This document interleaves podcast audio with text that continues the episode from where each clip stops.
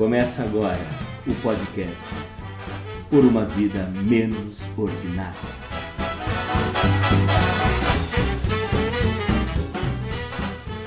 Pela televisão, internet, rádio, jornal e o vizinho do 126, ouço sobre os atos violentos que estão acontecendo em 75 cidades americanas, manifestações contra o assassinato de George Floyd, homem negro de 46 anos, asfixiado pelo policial Derek Chauvin em Minneapolis na segunda-feira, dia 25 de maio.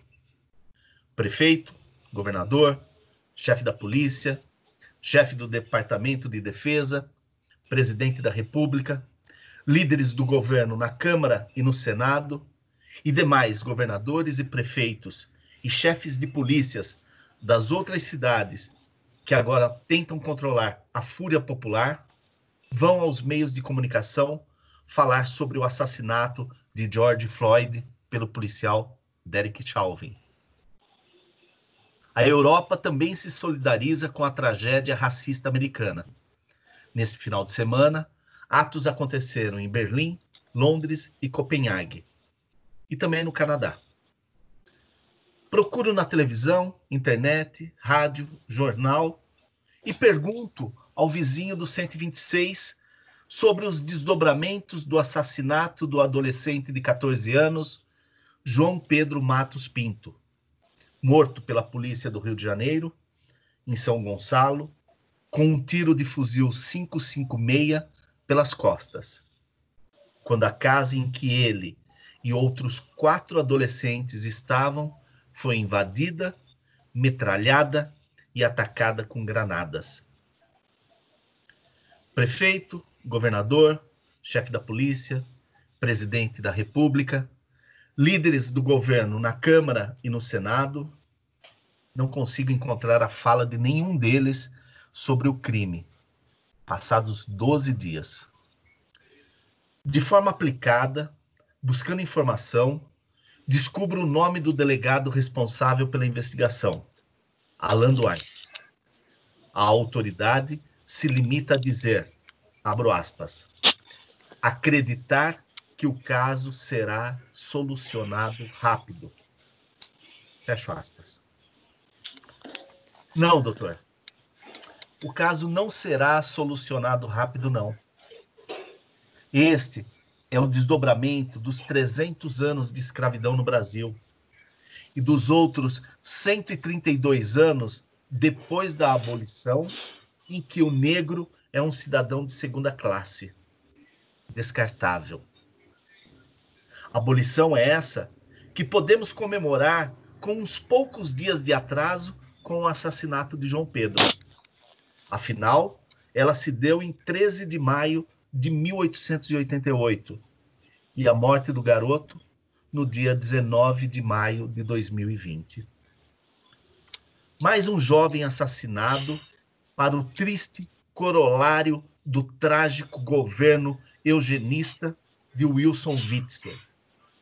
Genocídio. Como escreveu a ativista Gabi Oliveira, abro aspas, a mãe gera, cria com dificuldade, passa sufoco, o filho cresce, o Estado vem e mata. Fecho aspas.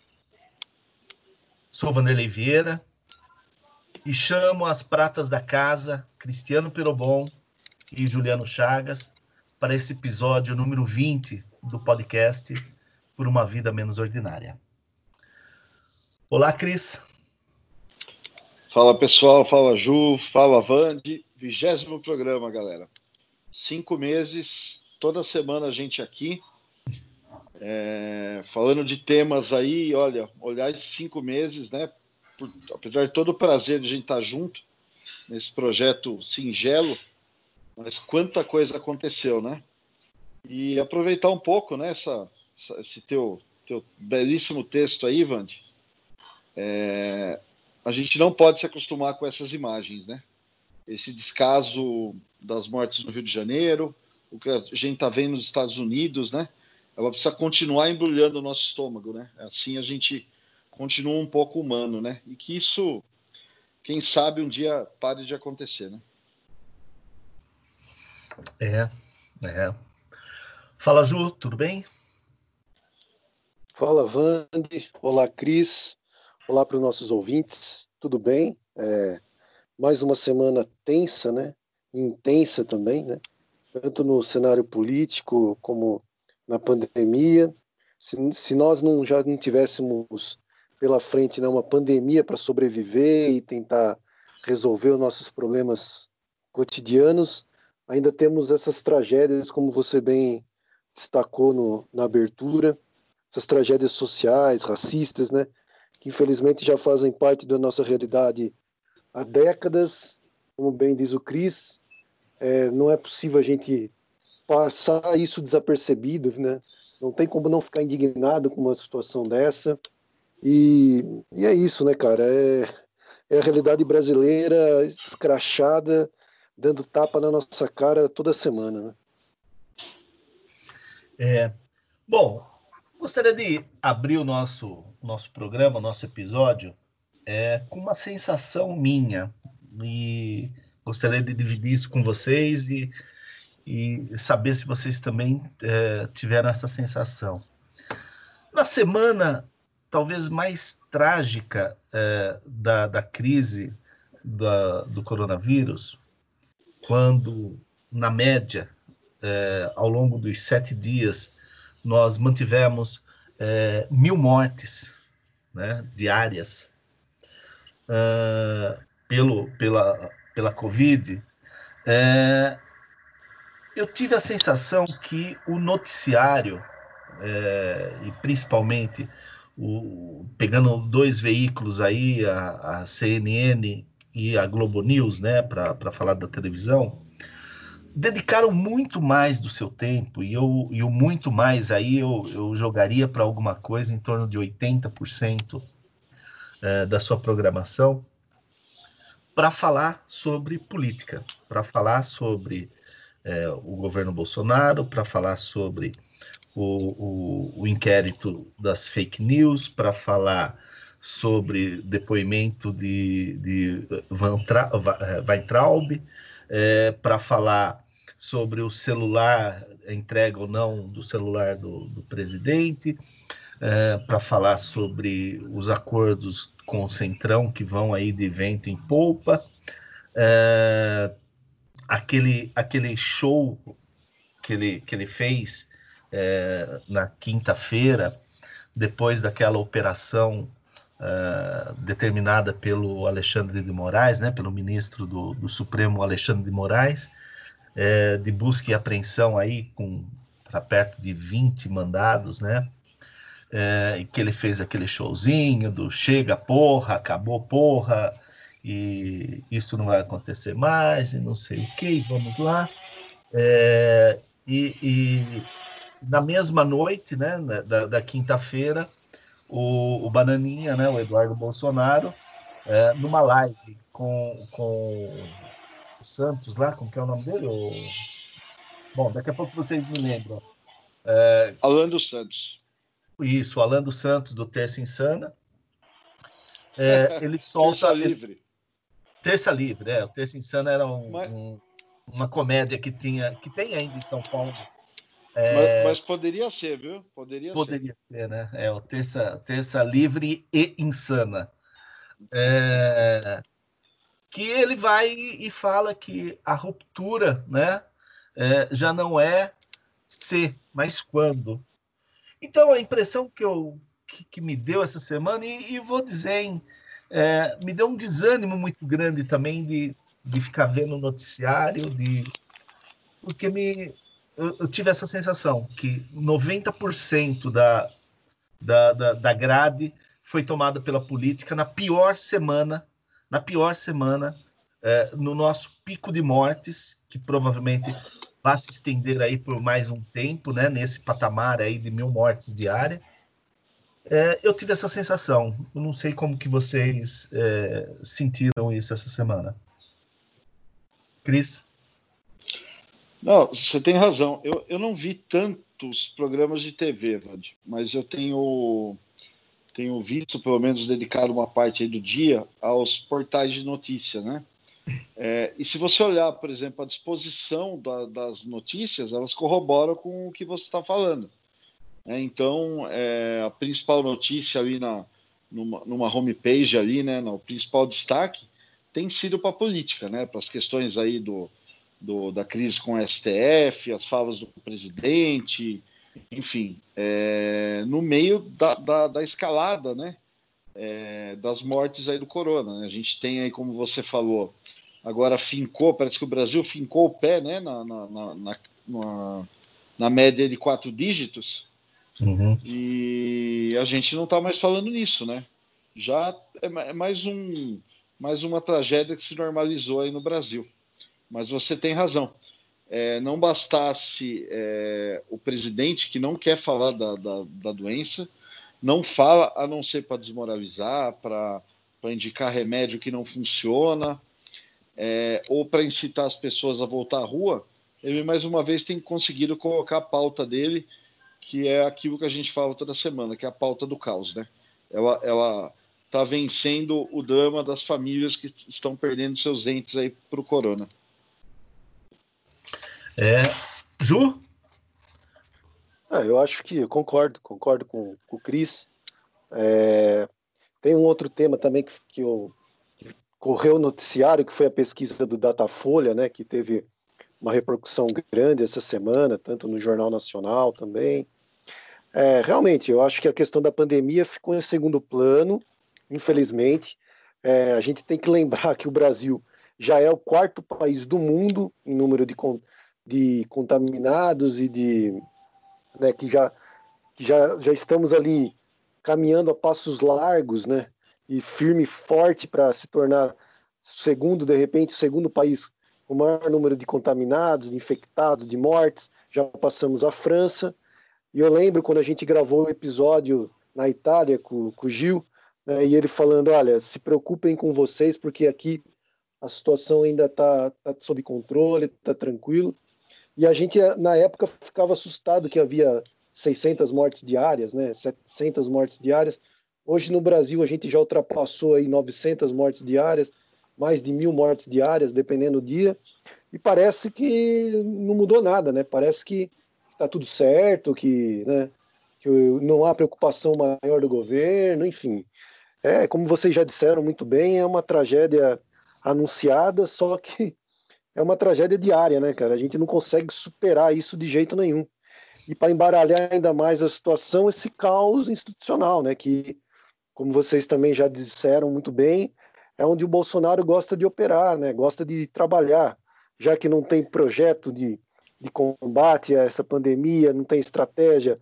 Já fazem aí o que mais de duas semanas que nós temos um ministro da saúde, um, né, um militar que também até agora não fez nenhuma grande coletiva para explicar nada, absolutamente nada. Qual é a estratégia, qual é a posição dele? Quer dizer, o que o Bolsonaro queria mesmo era um general para ficar quietinho ali, sub, submisso, subordinado a ele, e parece que conseguiu, né? Porque, é, pelo menos o que eu tenho acompanhado nas, é, na televisão, nem entrevistas coletivas mais diárias estão sendo feitas como eram como eram, como estavam sendo feitas, né? Pelo menos há um mês atrás, um mês e meio atrás, nem isso, né? Nenhuma prestação de, de contas entre aspas, né? Um, uma informação mais precisa está sendo passada, né? Então assim, a gente chegou num ponto que que é trágico mesmo, é lamentável. Estamos caminhando aí para uma tragédia que todos nós sabíamos que poderia acontecer, mas é, é triste, cara, é triste. Mas tem muito assunto para a gente conversar, concordo com vocês. A semana foi tensa, foi intensa e muita coisa rolou nessa semana aí. É, é eu acho que nesse, nesse, nessa semana, talvez uma da, das questões é, positivas é, tenha sido o protocolo da OMS é, é, dizendo aí da suspensão, né, é, sugerindo, né, a suspensão do uso da cloroquina e da hidroxicloroquina e a combinação com outras drogas para tratamento da Covid, né? E, e isso, de, de, de, certa forma, é mais uma derrota aí nessa, nessa campanha Mambembe é, do Ministério da Saúde é, ao combate, né? O combate que tem sido feito, porque logo que o que o Taishi caiu, a primeira medida que, que, que se teve foi o Ministério da Saúde é, autorizando né, aquele protocolo de, de, de, de, tratamento com a cloroquina e a hidroxicloroquina no, no, no início da, da, da, doença, né, no, no, momento que as pessoas apresentavam os primeiros sintomas, mas que isso caiu, né? Então, acho que a única bandeira que, que o Bolsonaro levantava até agora com relação ao Covid é, acabou indo por terra, né? Também.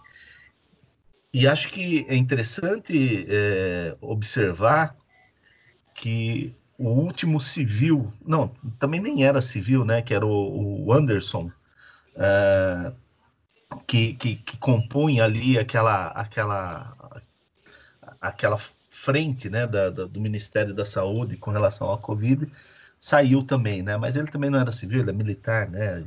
Trabalha no, no, no hospital militar já uma caralhada de ano mas ele também saiu e, e, e, a composição hoje do Ministério da Saúde, né, assim desse do, do, do, ministro segundo e terceiro escalões, ele é basicamente todo militar, né, todo militarizado o, o Ministério da Saúde hoje. E aí, é, se, se, se o objetivo é, é fazer do Ministério da Saúde uma uma HDL, uma, um, um, um SEDEX, né, para servir como um, um, trabalho de, de logística eficiente, é, pode ser que, que isso tenha algum resultado tendo tanto militar no comando, né? Porém, se nós formos pensar em estratégias de combate, em estratégias com base é, em estudo científico, em modelos matemáticos, é, numa, numa, numa ação é, muito gigante que deveria ser do, do, de fazer o teste, né? É, isso tudo não vai acontecer, isso está claro, está tá claro que isso não vai acontecer. Nós não iremos testar é, como imaginávamos que iríamos testar. É, alguns, algumas secretarias de Estado, tem ali a sua estratégia, que também é, é algo muito incipiente. Enfim, uh, eu acho que a gente caminha para um, um, uma situação muito ruim, principalmente se uh, nós, uh, se for real, alguns modelos matemáticos aí que dizem que o Brasil apesar de não ter atingido o pico ainda, que nós iremos atingir, e que depois de atingido, nós viveremos um platô, né? E esse platô pode durar algumas semanas é, com, com esse número de mortes elevadíssimo. Eu acho que a gente só, só tende a, a ver um, um show de horrores, e aí, Ju, é, essa nossa colocação atual é, nesse, nesse cenário mundial é, vai ficar. É, nós vamos continuar subindo posições. Eu não tenho dúvida que em muito pouco tempo nós estaremos é, em segundo lugar no número de mortos e também no número de, de contaminados, mesmo é, é, ainda que a gente não consiga fazer testes em massa. Mas mesmo assim, eu acho que a situação é tão gritante, tão séria que nós teremos. Não é isso, Cristiano? Certeza. Você tem, você tem toda a razão, né? É, eu acho que a gente não corre mais aquele risco do pior cenário, né? Já falou em centenas de milhares de mortes aí, mas a gente está com um número crescente. Né? É, entrando no mês de junho, é, acho que tudo leva a crer que é, estão, estão convergindo várias, é, é, vários estudos para um pico no mês de julho, se eu não me engano. nós estamos falando agora em 30 mil mortes, certo? Uhum. é, não fica difícil, né? Nesse ritmo, você dobrar essas mortes é, em 45 dias ou até passar isso, que é o que tem, o que, o que muitos estudiosos previram, né? É, e todo mundo falando em abertura, né? Até uhum. porque o povo está cansado, enfim, a gente compreende tudo isso. Mas é, é, se você olhar é, os planos né, para abrir é, aquilo que a gente falou agora há pouco sobre os noticiários, né, os jornais, os portais, as televisões, né, as emissoras, aliás, é, já, já não darem mais tanto destaque, pode dar uma falsa impressão de isso está passando, né, de que isso está passando. Mas não está não, gente. Acho que a gente está chegando num ponto, num ponto crucial em que a gente começa a ouvir falar de, de, de mortes, é, é, se não de pessoas conhecidas assim diretamente, mas num segundo, terceiro grau, alguém que já conhece alguém que morreu, né? É, exatamente. Bom, é, nós temos é, esse caos é, instalado em nível nacional é, e São Paulo é, apesar de ainda ter é, números muito altos, mas é, esses números de São Paulo, eu acho que eles são, é, acho não, com certeza, eles são relativos à grandiosidade de São Paulo. Né? Nós estamos falando em 34 milhões de, de, de habitantes no estado de São Paulo, em cerca aí de 12 milhões, 12 a 14 milhões é, de moradores em São Paulo, e se a gente pegar a grande São Paulo, isso a, a região metropolitana, isso vai, vai aumentar. Mas se, você, se nós pegarmos o número de mortos por milhão, São Paulo está abaixo. E se nós pegarmos o, o número de, de, de novos, é, novos doentes também por milhão, São Paulo está bem abaixo de, de, de muitos estados, de muitas capitais aí, né? E, e, me parece que esse movimento de abertura que foi determinado agora pelo, pelo governador, isso no nível de, do Estado, é, e pelo prefeito, um pouco mais é, cauteloso, me parece, na abertura de São Paulo, do, do, da cidade de São Paulo, é, eles dizem que esse movimento que foi feito da quarentena é, poupou 65 mil vidas, né? É, que poderiam ser acometidos é, e entrar nessa estatística de mortos é, pela Covid. É, o, como que vocês viram essa, essa abertura, essa flexibilização que foi anunciada aí, que se, se nós pegarmos aquela tabela de cores, de, de como é, essa liberação vai, vai se dar nos vários segmentos econômicos, a gente vê que também é um projeto para algumas semanas. Você chegou a ver isso, Ju? Cheguei, Vand. É, assim, pegando os dados de hoje, né? É, lembrando que a gente está gravando o episódio hoje no dia 31 de maio, né? É, São Paulo tem mais ou menos, mais ou menos não, tem mais de 107 mil casos confirmados e mais de 7.500 mortes, né? E hoje está em torno da ocupação no estado de São Paulo, leitos de UTI, 71%, 72% de ocupação. Se a gente comparar outros estados, por exemplo, o Rio de Janeiro, é, como a gente já gravou um episódio lá, a gente já discutiu a situação do Rio de Janeiro, mesmo Fortaleza, Ceará, Manaus, Amazonas, ainda a situação de São Paulo é uma situação um pouco mais confortável, né? Eu acho que esse planejamento que foi feito do governo do estado, da prefeitura de São Paulo, com um comitê mais técnico, com base mais científica, ela teve uma resolução positiva, né? Não dá para ignorar isso. É, apesar de alguns, né, de algumas falas mais, digamos assim, meio desencontradas, é, elas, elas foram ações efetivas e positivas, né? é, como você já bem destacou. Então, assim, agora, essa questão de reabrir o comércio a partir desta semana, dessa próxima, né, dessa semana que nós estamos agora aqui ouvindo o podcast, é, é, apesar de, de, toda essa base científica que foi feito um detalhamento, né, não vai ser uma abertura qualquer, vai ser uma abertura escalonada, com uma base científica, dependendo aí do município, número de leitos, de ocupação. É, há uma previsão de abertura de comércio cerca de 20% só é, das pessoas poderem ali usar o comércio.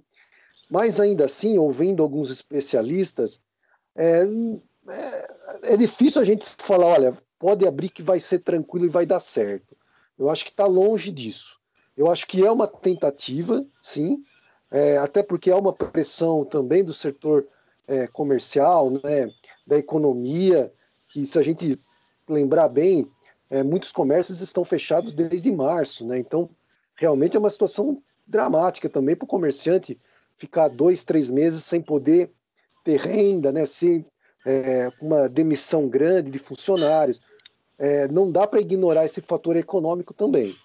Agora, dizer que vai ser uma abertura tranquila, não vai ser. Né? Pelo menos no meu entendimento, que eu tenho acompanhado, tenho ouvido alguns especialistas que são a favor, outros especialistas que são, nesse momento, são contra, por acharem que justamente o país e o estado de São Paulo ainda não atingiu o pico nem de infecção e nem de mortes, nós estamos ainda numa crescente. Então, assim, eu vejo isso como um teste. Tomara que dê certo, né? Todos nós estamos torcendo para que dê certo. Que principalmente as pessoas, os comerciantes, é, a sociedade de uma forma geral entenda a gravidade da situação, entenda que essa pandemia não passou e não vai passar tão rápido, e a gente tem que se adequar, né? Cada um tem que fazer a sua parte, é, é, observar todos esses protocolos que já foi colocado pelo governo do estado de São Paulo, né? Já foi detalhado em coletivas de imprensa, é, a questão do uso de máscara, a questão do acesso ao estabelecimento comercial. Tem estabelecimento comercial, por exemplo, bares, que esses permanecerão fechados, salão de cabeleireiros, academias, nesse momento ainda permanecerão fechados. Se a gente pegar as cidades que fazem parte ali da, do, é, da Grande São Paulo também, a maioria do comércio ali da Grande São Paulo estará, a partir dessa semana, continuará fechado também. É, houve até uma reunião com alguns prefeitos, com o governo do estado, pedindo também que houvesse uma flexibilização maior dos municípios, dos municípios é, da Grande São Paulo, mas pelo que eu entendi, pelo que eu ouvi, li, não haverá essa flexibilização. Enfim, é, é um desafio. Eu acho que é uma, é uma reabertura consciente por parte do governo do estado. Eu acho que o governo do estado está monitorando sim essa questão do número de leitos, de ocupação, o número de infectados, mas está longe de ser uma reabertura tranquila, com, né? É, ah, vamos, vamos reabrir, mas de uma forma tranquila, eu acho que não. Eu acho que se na primeira semana, na segunda semana, é, os casos começarem a aumentar, é, nada, acho que o próprio governador do estado já falou isso, o prefeito Bruno Covas também, nada impeça que a gente tenha que dar um ou dois passos atrás e voltar para uma atitude mais rígida. Enfim, eu acho que, que ainda tem muita coisa para acontecer. Espero, torço para que dê certo, que essa reabertura gradual realmente aconteça, que as pessoas abracem os protocolos de segurança, os protocolos médicos e que a coisa comece a melhorar. Mas ainda, para mim, é uma incógnita ainda se vai dar certo ou não. O, o Cris, eu tenho a impressão, Oi? eu tenho a impressão que a decisão do, do governo do estado e da prefeitura de São Paulo, ela se apoia muito é, no fato do, deles terem conseguido, do poder público ter conseguido é, viabilizar o sistema de atendimento, né? Ter criado uh, leitos, né, com os hospitais de campanha, uh, também na, na, na, rede privada, tendo uh, comprado esse, esses leitos, né, feito feito contrato para a ocupação desses leitos. Então me parece que tanto o governo do estado como a prefeitura eles têm como, como o seu argumento mais forte é não ter deixado o sistema entrar em colapso, né? Porém, eu fico pensando aqui comigo, se uh, na época em que, uh, nesta época que estamos vivendo ainda, né, uh, da, da, quarentena e das restrições, já havia uma, uma certa desobediência, né, seja as pessoas nas ruas, sejam bares abertos, funcionando, seja no, na, na dificuldade que se tem é, de, de, de, de, ter um transporte público é, que garanta essa, é, é, essas medidas né, é, de, de proteção às pessoas. Então, se nesses tempos que nós estamos vivendo, com as restrições, já, ouvi, já havia uma, uma desobediência por parte da população, eu, eu me preocupo também, como disse o, o Juliano há pouco, né, é, que se esta liberação é, não vai dar um ar de é, tudo voltou ao normal, sabe? O risco está é, minimizado ao ponto de nós voltarmos à, vida que nós tínhamos, né? Então, me parece que, que se a gente for para isso, será que nós teremos força? Será que o, o Estado, o governo, terá força de, de, de recrudescer a, a, as medidas novamente depois?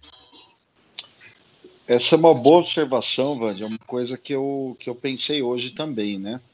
É, primeiro, sim, voltar um passo atrás, é, até num comentário do Ju, é, a medida do, do, do governador João Dória ela foi acertada na, com relação à quarentena.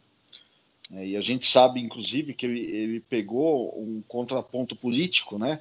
É, sempre é, valorizando a equipe técnica, seja do aspecto de saúde, econômico. Hoje ele está com um ex-integrante da equipe do Mandetta, que foi bem conhecido. É o Gabardo, né? Tá lá? João Gabardo, que era da equipe do Mandetta. Isso, que era o número dois, né?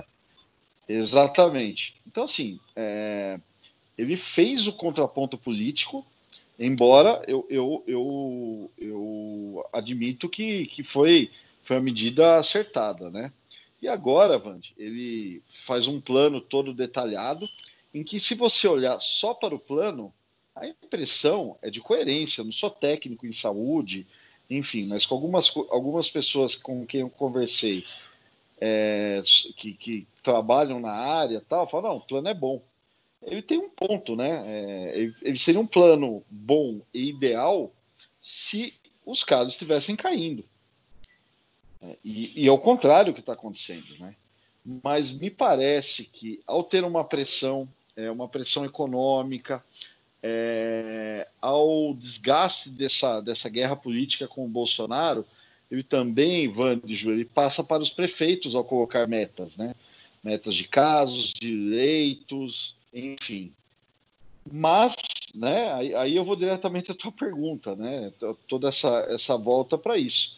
Se você pegar o comentário das pessoas, é um comentário de alívio, né? Aí você olha, olha nos meus grupos de WhatsApp, do trabalho, de amigos, de, de é, é, dos cursos, enfim como se as coisas estivessem realmente melhorando. a gente está passando por essa e não estamos. E não estamos, né? É, é, de se entender também, como o Juliano falou, a situação dos comerciantes. Né? A gente precisa de alguma forma entender e algo precisa ser feito, porque a ajuda governamental ela não chega né, para pequenos e médios, e pequenos e médios negócios são responsáveis por metade dos empregos do Brasil. Né? Então, é, não é nenhuma, nem, nenhum, é, é, nenhuma, nenhum celeuma, desculpa, é, a gente admitir que existe sim um fator econômico, né? Mas, por outro lado, não é nada disso, né? Não é, não é nada disso que se trata essa questão. É, é as pessoas é, relaxarem na máscara, relaxarem na questão do transporte público, porque achar já está passando, entendeu? E aí realmente, realmente, né? Uma incógnita, né? Como é que você pega? Vamos pegar o caso aqui da nossa cidade, Jundiaí, né? A gente está aqui em Jundiaí, 50 quilômetros de São Paulo, uma cidade aí com um PIB é, é, invejável, enfim, e que as pessoas não estão respeitando a quarentena. É, são pessoas que é, em tese, são esclarecidas, têm acesso à internet, têm acesso à notícia, né? Mas infelizmente tem acesso ao WhatsApp, né? É, não estão respeitando. Se, nisso que você é, é, libera para uma normalidade, é, como é que você faz para daqui duas semanas falar para o cara, ó, volta para casa, né? Realmente é um ponto bem interessante, viu, Vande? É, e talvez é, que vá aumentar a tensão, né?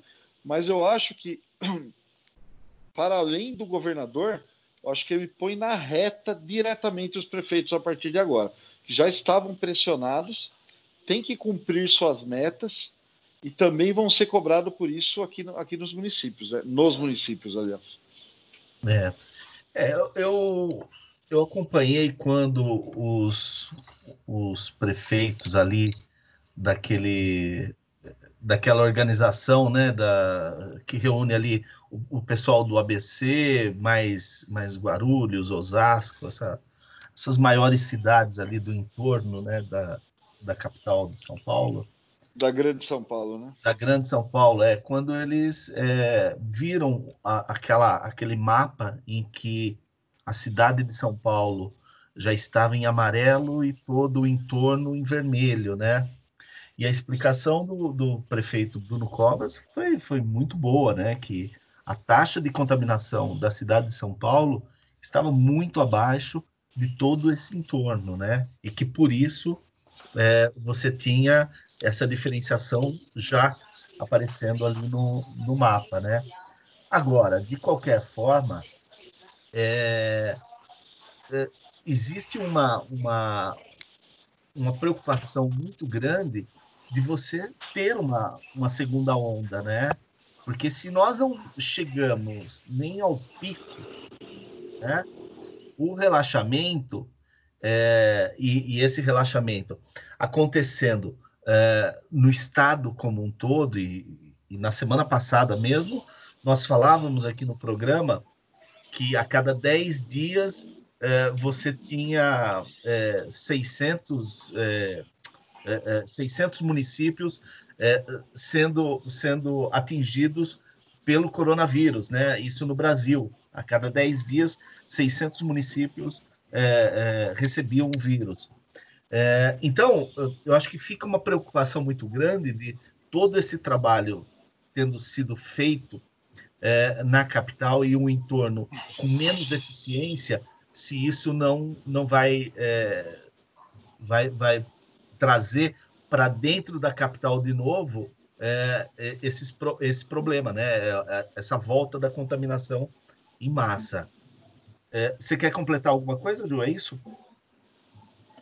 É, eu queria só destacar, eu acho que o Cris foi muito, muito feliz nessa, nessa análise dele em relação é, em tudo que ele falou, e principalmente essa questão da divisão de responsabilidade.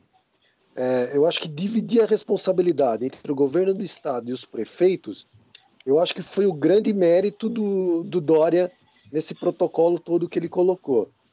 Porque, querendo ou não, é, há uma pressão, como a gente já falou, muito grande né, dos municípios para que reabram os comércios, para que a atividade econômica volte não, não diria uma normalidade, mas comece a reaquecer pelo menos, né? E essa pesquisa do Datafolha dessa semana, que, que a gente pode até conversar um pouquinho também sobre ela depois, é, mostra que o PIB brasileiro já caiu 1,5% no primeiro trimestre. Então, assim, se já não estava boa a situação, está ficando cada vez pior. Então, é lógico que, que é uma pressão muito grande da parte econômica.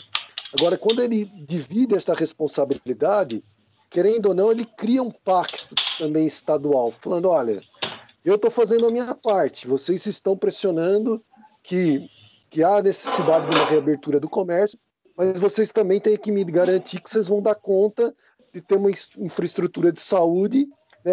Lembrando que o estado de São Paulo tem mais de 500 municípios, né?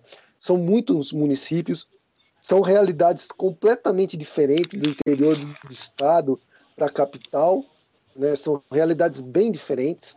Então, assim, é, é um desafio também agora para os prefeitos, né? Já que eles se mobilizaram, já que eles quiseram né, que essa reabertura fosse feita, alguns prefeitos até tentaram antecipar essa reabertura e aí a justiça acabou indeferindo, né, através de ações judiciais. Agora não, agora eles vão ter é, a oportunidade de, não, de colocar mesmo em prática uhum. essa intenção que eles tinham de reabertura gradual e ver se isso será feito de uma forma responsável, como vocês já destacaram muito bem também. É, e é importante só destacar o seguinte, Juliano, que essa queda do, do PIB no, no primeiro trimestre de 1,5%, é, a quarentena ela só representa 15 dias desse, desse trimestre. Ela não Exatamente. representa todo o trimestre. Ou seja, é, o grande impacto nós vamos é, perceber agora, no segundo trimestre. Esse sim, sim será bem, bem atingido e, e, esse número com certeza vai ser é, elevado aí a 5%, 6% é, é, com certeza, né? Porque praticamente toda a atividade econômica paralisou, toda ela não, mas 80% da atividade econômica paralisou, né? E uma coisa que, que nós estamos percebendo agora, é, mesmo antes da, da retomada aí da, da atividade econômica, é que muita coisa vai fechar, né? Muita coisa, muita falência, é, já, já foi pedida, muita empresa é, já, já entrou com, com esse pedido de encerramento é, em São Paulo, mas isso com certeza está acontecendo é, em muitos outros lugares, né? É, o desemprego já, já também já está se anunciando aí que nós tivemos 11% dos postos é, de trabalho fechados, né? E quando a gente fala de desemprego, acho que tem uma questão é, que é anterior, né? Que é esses, sei lá, 12 milhões de, de desempregados que, que a gente vinha carregando aí desde 2016, né? 2000, final de 2015, 2016. Me parece que é, muito desse, desse desemprego ele já é estrutural, ou seja, postos de trabalho que não serão mais abertos. Então, é, muita gente que perdeu esse emprego e não terá, não, não, não vai ser é, dentro de uma sazonalidade. Ah, eu perdi o emprego agora, daqui a pouco a economia se reaquece e eu é, vou, vou entrar novamente, né? Porque a, essa questão dos, do, do índice de desemprego que não caía, nós não conseguimos baixar é, muito além de de um, dois pontos, né, de 2016 até o início desse ano, é, acaba configurando como esse desemprego já estrutural e mais essa avalanche que vem aí agora já se anunciando com 11, é, 11% de, de aumento no, no, no, no, aumento de desemprego, né? E mais essa, essa essas empresas que estão fechando, encerrando atividades, né? É, mas pode dizer, Ju. Não, então, é, até para ilustrar um pouquinho tudo isso que a gente está falando, né? Eu queria até entrar um pouquinho nessa questão da pesquisa Datafolha, que foi anunciada essa semana. É, a pesquisa, assim, ela é uma pesquisa ampla, né? Ela entrevistou aí mais de duas mil pessoas entre os dias 25 e 26 de maio. Então, tem a questão política, questão econômica, questão de aprovação do governo. Se a gente fizer um recorte na questão econômica, como a gente está tá conversando, abordando agora, por exemplo, o auxílio emergencial, quatro em cada dez brasileiros, 43%, com mais de 18 anos, né, com mais de 18 anos de idade, que possuem celular, tentaram é, o acesso a esse auxílio emergencial. E entre essas pessoas que fizeram solicitação, a maioria, 62%, recebeu pelo menos uma ou duas parcelas, mas 38% não receberam nenhuma parcela também, é, que tentaram esse auxílio emergencial e não conseguiram. Aí, por acho que N razões, né? Porque acho que de repente não se enquadravam também dentro das propostas do governo, mas o fato é que 38% das pessoas que tentaram acesso né, não conseguiram.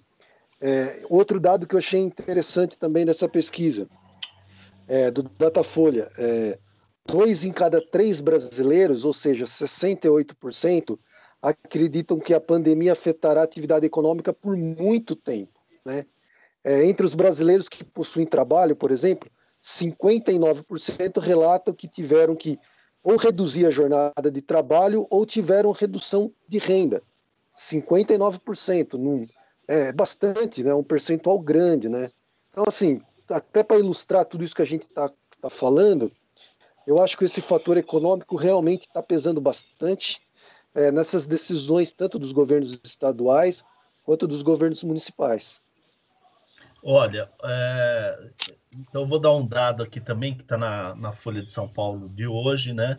Um artigo bastante extenso do Armínio Fraga, é, dizendo o seguinte, que estima-se um déficit primário que pode, neste ano, chegar a inimagináveis 12 a 15% do PIB, num cenário em que o PIB caia entre 6 e 10%.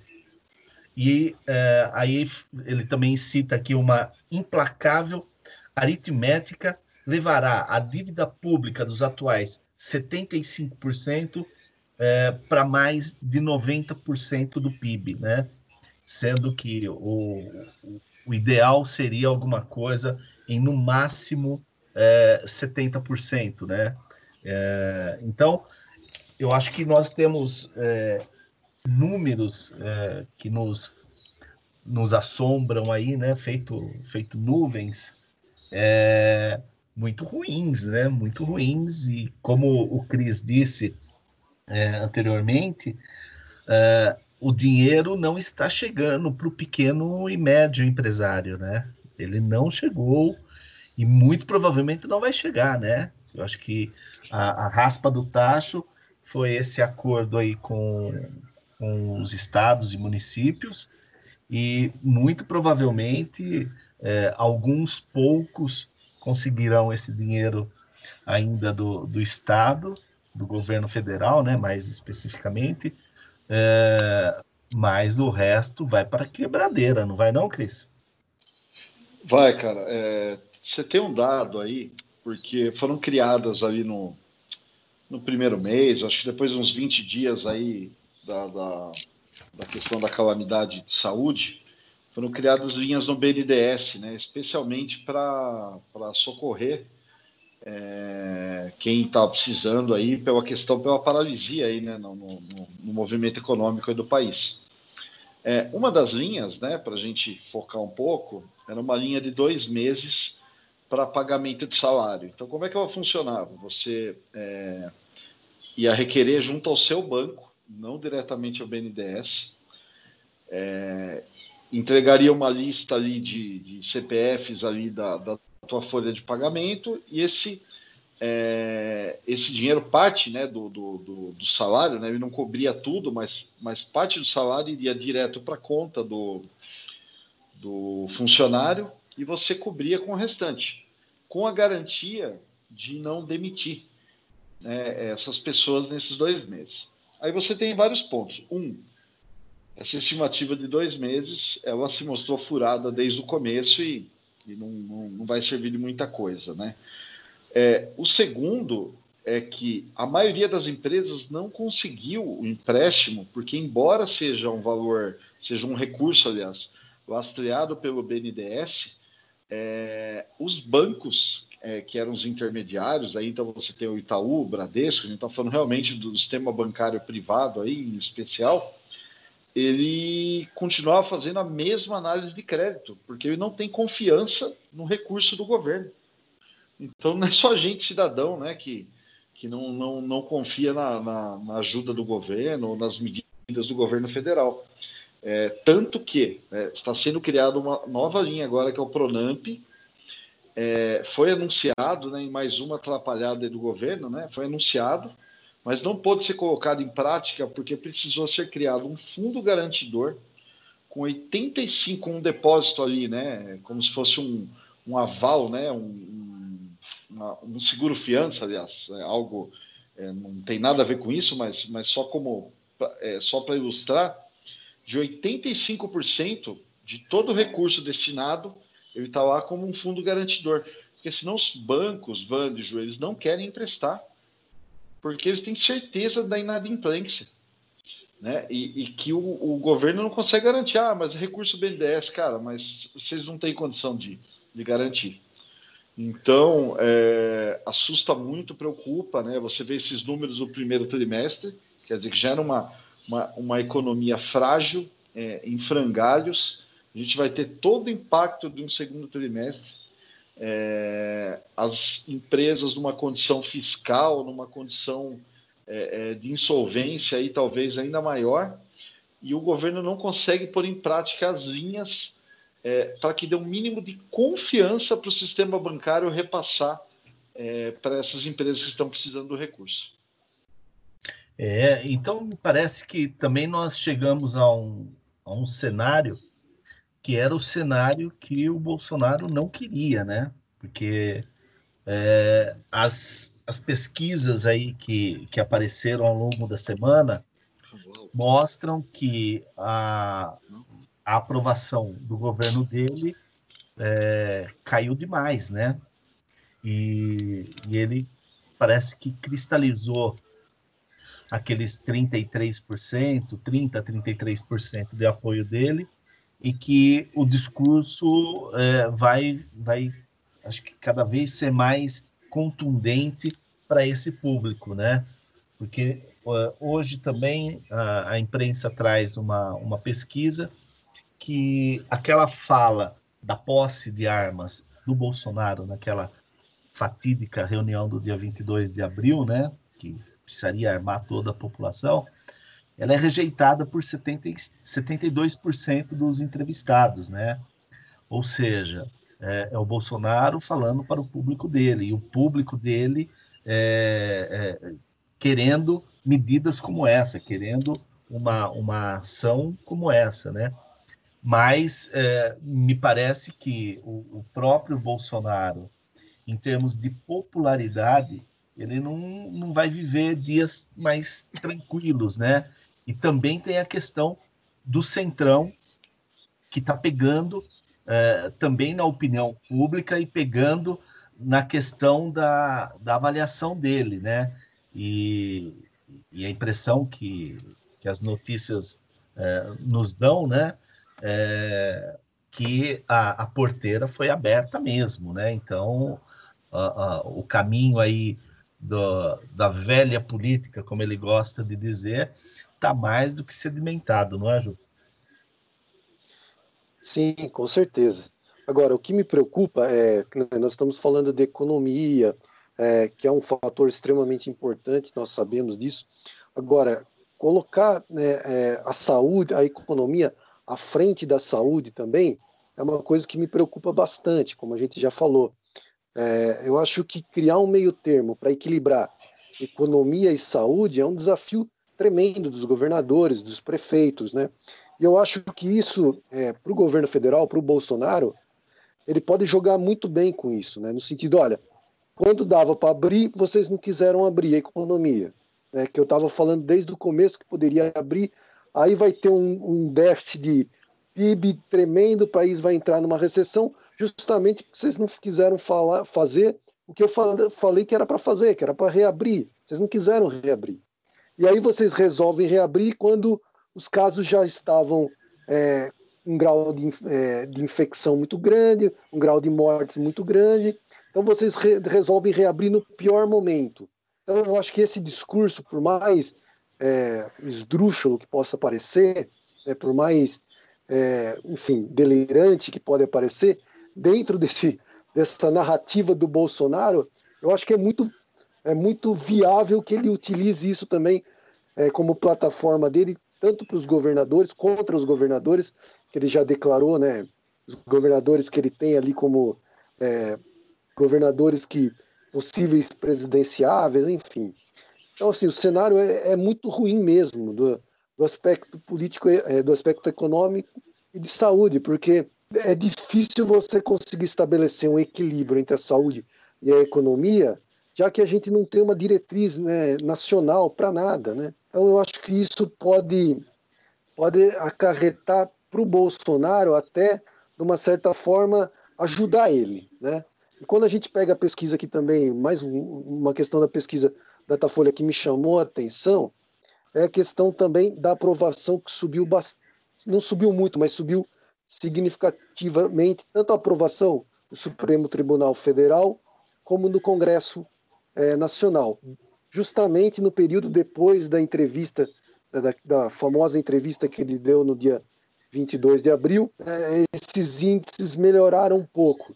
Então, assim, é, na minha análise, na minha modesta interpretação, quando a gente vê que, que ele começa, que o Bolsonaro começa a perder campo, né, seja através dessas pesquisas, ele começa a perder, ele tenta a, a intensificar isso que a gente já cansou de falar, que são as ações direcionadas extremamente para o grupo de apoio dele, como você já bem destacou, Vani.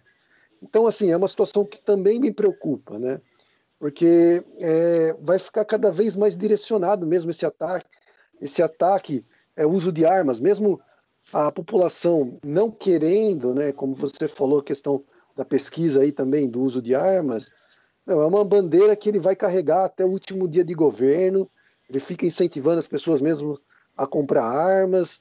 Enfim, ele está cada vez mais direcionado para esse, esse grupo de apoio dele. E quando ele percebe que a coisa começa a melhorar um pouquinho para ele, aí ele começa a dar dois passos atrás, começa ali um, um ensaio com o Rodrigo Maia, um, como ele falou, um pequeno namoro, para tentar voltar uma estabilidade, né? É, uma estabilidade política com o Congresso, com o Supremo, mas a situação ainda é, pelo menos na minha interpretação, uma situação bem difícil. É, eu, eu não comprei arma, não vou comprar arma, e por mim, é, ninguém compraria arma, né? Mas ele tem um público que quer isso, e esse público está sendo é, alimentado também, porque um decreto que saiu recentemente é, a, ampliando a possibilidade da compra de munição, né, de cartucho, de balas, né, de 200, de 220 para 550 por mês, é, é, um, é, um, é um cenário de armamento de milícia, né? É um cenário em que você percebe que tem uma intenção muito clara aí do, do público dele, que coincidentemente é o público que quer é, essa é, liberação do armamento quase que indiscriminadamente. É, é também o público que está sendo agraciado com essa possibilidade de ter 500 cartuchos de, de, de um armamento ou de vários armamentos em casa todo mês, né? E vamos, vamos combinar, né? Que não é algo barato e que não é um, algo que, que precise entrar ou que vai entrar na cesta básica daquele cidadão que ganha mil reais por mês, né? Que ganha um salário mínimo por mês. Então, é, a quem destina essa, é, essa graça, né? A quem destina é, é, é essa possibilidade de comprar esse armamento mensalmente? Então, acho que é, é a pergunta que tem que ser feita, é, e nós sabemos que grande parte das, das milícias que já estão instaladas, principalmente no estado do Rio de Janeiro, é, serão a, a, as grandes beneficiárias de uma medida como essa, né? Quem, quem ia falar? Eu, eu, posso até só fazer um parênteses rapidinho. Eu concordo com tudo que você falou e eu vejo também da seguinte forma: eu acho que essa crise institucional que nós estamos vivendo hoje, essa questão de delegar para a população também, entre aspas, né, se armar para criar uma ordem social, como se ela tivesse atribuição de levar segurança pública para os locais onde ela circula, eu acho que isso pode ser muito perigoso, extremamente perigoso. Porque você armando a população, Daqui a pouco ele sai pro, pro palanquinho dele e fala: olha, a população está armada e ela vai defender o meu governo, independente de que acontecer, independente se os governadores estão satisfeitos, se os prefeitos estão satisfeitos, essa população está comigo e vai defender o meu mandato até o último dia. Se preciso, se preciso pessoas morrerem, vão morrer. É isso, esse é o discurso dele, né? Esse discurso de ódio. Então, assim, para mim, é uma questão chave também dentro dessa narrativa do governo Bolsonaro, que é a questão do armamento. Vejo com muita, muita preocupação isso. É, na verdade, ele criou um discurso para justificar essa liberação do armamento e, e da, da, pessoa poder comprar mais munição, é, dizendo o seguinte: o povo quer liberdade, né? não quer perder a sua liberdade. Que povo é esse? Que liberdade é essa? Talvez seja a pergunta, né, Cris? Ah, é, eu, vou, eu vou me apegar aos números do Datafolha. Tá? Porque se a gente ficar na piração do Bolsonaro, a impressão que a gente tem é que o Brasil todo vai comprar arma, que o Brasil todo vai comprar essas 500 balas. Né? E aí, de repente, a indústria armamentícia, né? armamentista, desculpa, ela poderia salvar a economia do Brasil, né? Se cada um comprar essas, essas, essa pequena quantia de 550 balas aí. É por mês isso? Por é mês? por mês. É por mês. Ah, que, que beleza, né? Que beleza. Mas, enfim, é, brincadeiras à parte, é, você pega 72% não querem o armamento. O, o, Bolsonaro tem uma redução é, do seu ótimo e bom para 27%, tem uma desaprovação do governo que já passa os 50%. Mas eu queria chegar é, é, em um outro ponto, né? a gente voltar um pouquinho na linha do tempo, é, porque eu acho que tem alguma, algumas questões aí que são chave para é, é, radicalização definitiva do discurso do Bolsonaro e porque eu acho que isso não vai voltar atrás. Se você pegar umas duas semanas, eu imagino, você tinha a chegada do Centrão é, e o Bolsonaro ensaiando né, um discurso é, de, vai, de uma pretensa paz. Eu acho que um pouco diferente de outras vezes. Né? Então, ali é, é uma, uma caminhada para um apaziguamento que eu acho que até foi uma condição é, do próprio Centrão, não que o Centrão esteja a favor do Brasil, né? Mas o próprio Centrão para a entrada, né? É uma coisa muito estranha, né? A gente está chegando e você metendo pau no nosso lombo. Só que em seguida você tem toda uma escalada de, de problemas é, com o STF. A questão é, da reunião, né, da, de, da determinação da, da divulgação da reunião, e principalmente agora, eu acho que é um ponto que a gente vai entrar daqui a pouco, é o inquérito das, da fake, das fake news que atinge o coração do governo Bolsonaro, que atinge o modus operandi. E que, para mim, tem a ver não só com é, é, a questão de como é, ele faz para propagar as fake news, tem a ver com a questão do financiamento disso, e para mim tem o famoso follow the money aí que eu venho insistindo em alguns programas. É, é, alguém precisa pegar essa linha. Entendeu? Você, é, se você procurar, por exemplo, financiamento direto de, de desses empresários aí que, que são porta-vozes do governo Bolsonaro, como o velho da Van e outros aí para a campanha do, do Jair, provavelmente, se você encontrar algo, vai ser algo irrisório. Né? Pesado do dinheiro, muito provavelmente, né, esse inquérito vai provar, que foi para essa máquina de, destrui de, destruição de reputação, desculpa. É, mas é, também pode ter aí um fio condutor do interesse financeiro, né, porque a gente vê esses, esses blogs, essas, é, é esses canais aí ganhando muito dinheiro hoje. Então é uma coisa para a gente ficar de, de orelha em pé.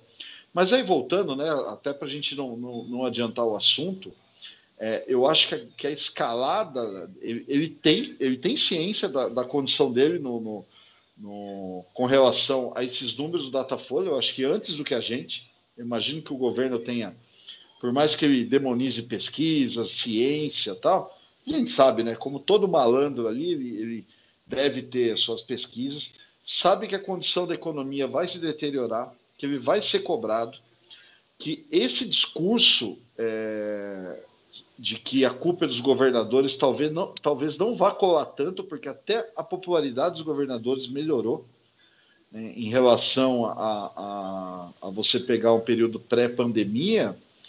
É, e aí, com essa, essa questão frontal é, ao seu modo de fazer política que o que o STF trouxe, né, no, nesse combate às fake news, eu acho que traz uma escalada é, que é para ele, como dizem no futebol, fechar casinha nesses 27%. Você vê manifestações ali, desculpe, é, em frente ao palácio, é, aquela coisa horrorosa que são aqueles 300 lá que não tem 30, né? Geralmente, acho que eles fazem fazem turno, né? São 10 turnos para cada 30 ali, é, que são manifestações ali que estão sempre sendo filmadas ali com ângulo fechado, tal. E quando você tem uma imagem aérea um pouco mais distanciada, estão cada vez mais esvaziados.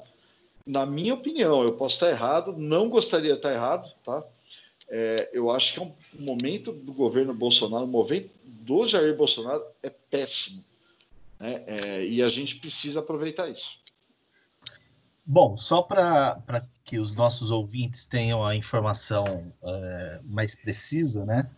O novo decreto aqui da, das munições, ele permite o seguinte: até 300 unidades de munição esportiva calibre 22, até 200 unidades para munição de caça e esportiva nos calibre, calibres 12, 16, 20, 24, 28, 32, 36 e 9.1 milímetros. Até 100 unidades das demais munições de calibre permitido e a atenção para o último ponto aqui do decreto. Até 50 unidades de munição de calibre restrito. É, então, esta é a, a, a, notícia mais completa sobre esse descalabro. Bom, eu acho que nós poderíamos entrar nessa questão da, das fake news, sim, viu? E, e, e, começaria com você, viu, Cris? Aproveitar que você já engatou, vamos lá. Bom, é eu acho que o grande ponto aí é o, o... Vocês estão me ouvindo? Sim, sim. sim. Ah, tá, desculpa, gente. Internet, né? Acho que o ouvinte sabe que todo mundo está passando aí na, na pandemia aí com nosso maravilhoso sinal de internet com todo mundo usando, tá? Então, desculpa. É... Não, acho que o grande ponto é o inquérito, né? Você tem uma discussão hoje sobre a legalidade do inquérito, né? Então, esse inquérito ele não é desses dias, né? Ele vem da questão lá do Alexandre de Moraes, o Toffoli, né? Teve aquele imbróglio em censurar o site O Antagonista, eu acho que mais um site, é, por questão de difamação, enfim, dos, dos membros da corte, né? Mas agora ele tem um desdobramento que não sou eu que vou ficar discutindo legalidade, né? ainda mais é, durante o período Bolsonaro, né? isso não, não parece que não está muito na moda. É, você tem uma questão é, em que o STF tá, resolveu bater de frente realmente. Né? Então, está falando com, com expoentes ali do bolsonarismo, né? você tem ali o, o cara do, do, do, do Terça Livre, que a gente já mencionou, né? o Alan dos Santos, você tem é, outros Livre blogueiros. Insana. Oi? É, exatamente. Livre, Livre insana e, e, escrota, né?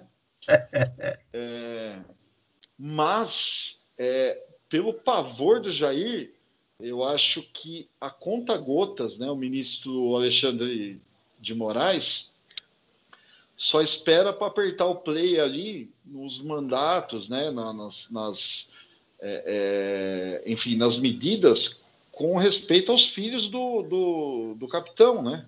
Porque é público e notório é, a liderança do Carlos Bolsonaro, né, o Carlos Chão, é, nessa questão das fake news. É, assistir o desdobramento disso é de suma importância, né? Então, é, volto a falar, não vou entrar na questão de legalidade, realmente é, são juristas de grande peso. Aí a gente não está falando de bolsonaristas, enfim, alguns até são, outros têm ligação com a esquerda, mas são juristas de peso que estão discutindo a legalidade do inquérito. Agora, de qualquer forma, traz à luz um esquema escroto, criminoso, de, de destruição de reputação. Hoje está difícil, gente é, de uso de robôs, ou seja, todo tipo de trapaça que não tem é, como foco o que eles dizem que é a liberdade de expressão, mas tem como foco desinformar. Então, combater isso é primordial para a gente é, salvar o que restou da pouca saúde da nossa democracia. É, contundente, hein? É, Ju, eu gostaria que você falasse um pouco é, de como você viu desde a da, da operação né, da Polícia Federal na semana, é, os alvos que foram que foram aí é, indicados pelo Alexandre de Moraes, é, o desdém com que alguns alvos tratou a operação, né? Exemplo do, do Alan dos Santos, por exemplo, a, a própria, a outra maluca aí que você citou algumas vezes, Cris, a, a Winter, Sarah Winter, né? Sarah Winter. Isso, a Sarah Winter. A forma com que, o, o descaso com que eles trataram isso, né? E o desrespeito com que eles trataram. E, e na, na sua opinião, é, quanto tempo demora para isso chegar no Carluxo? Então, é, assim, o que me preocupa, até voltando um pouquinho essa questão da relação é, do Bolsonaro com os governadores, é o quanto ele pode usar a Polícia Federal também nessa instrumentalização para, querendo ou não, intimidar as ações dos governadores também, né? Não que eu acho que o que aconteceu com, como a gente já viu que aconteceu no Rio de Janeiro com governador Witzel, que a gente já até fez um episódio específico do Rio de Janeiro para mostrar a situação calamitosa mesmo que está acontecendo no Rio de Janeiro, né? Com, enfim, com vários problemas administrativos, que eu acho que, na minha opinião, houve sim é, operações ilegais, né? Na compra ali de respiradores, aquele Instituto IABAS que foi responsável por montar uma grande estrutura é, de saúde ali para o Rio de Janeiro, com os hospitais de campanha, destinaram mais de 200 milhões, enfim, são é, cifras gigantescas né, que foram colocadas à disposição dessas instituições para tentar organizar ali o serviço público, e é óbvio, né, pelo menos até, até esse momento que foi demonstrado, é óbvio que alguma coisa está errada, alguma coisa foi mal feita ali, há indícios de corrupção, enfim, é, eu acho que não dá para ignorar esse fato e tem que ser realmente apurado. Agora, o que me preocupa é o quanto é, atingindo é, de cheio essa questão, o inquérito das fake news, atingindo de cheio a família Bolsonaro, os filhos do presidente, o quanto ele não pode usar também a Polícia Federal para criar ainda mais um caos institucional como a gente já está vivendo, né? E aí eu queria lembrar um pouquinho também a nota que o general Augusto Heleno soltou, né, o ministro-chefe do Gabinete de Segurança Institucional, é, depois dessa, dessa, dessa atuação da, da, da, Polícia Federal, enfim, do inquérito das, das fake news, dizendo também que essa, é, de repente, retirar ali o celular do presidente, que na verdade não era nem para retirar o celular do presidente, né? Acho que isso também não ficou muito claro na imprensa, né? É, como se fossem ali retirar o celular do, do presidente para fazer é, averiguar o que estava ali sendo estava tinha disponível no celular e não, na verdade não era bem isso, né? Mas tudo isso é, pode criar, assim, como o próprio General Augusto Heleno colocou nessa nota, né? Consequências imprevisíveis, o que é lamentável, né? Você está ali num período de crise como nós estamos, é, o presidente nitidamente está começando a é, usar a Polícia Federal. Se a gente pegar as nomeações que foram feitas no Rio de Janeiro, né, é, tudo que o Moro falou na reunião do dia 22, querendo ou não, acabou acontecendo. Né? Ele acabou desmontando o esquema ali no Rio de Janeiro é, para preservar a família dele. Então, assim, para mim, essa questão das fake news é sim fundamental, concordo com o Cris ela é fundamental, ela atinge o governo Bolsonaro no centro. Eu acho que também concordo com o Cris, eu acho fundamental que se haja um, um rastreamento de quem financiou essas fake news durante a campanha, né? A gente não pode esquecer que, esse, que tudo isso foi financiado também por empresários, né? Isso também não é difícil é, dentro desse inquérito de ser averiguado, né? Já foi, foram indiciados bastante, bastante pessoas, bastante empresários foram indiciados, mas essa crise institucional, pessoas, viu, isso, isso, é, bastante, né, bastante empresários. E como você falou, Cris, são empresários grandes, né? Não são é, pequenos empresários, né? São empresários de, de escala nacional, né? Então, tudo isso, assim, o que me preocupa é o caminho nessa direção do presidente usar a Polícia Federal a seu favor, come, começar a criar um atrito ainda mais severo com o Supremo Tribunal Federal e com o Congresso é, Nacional.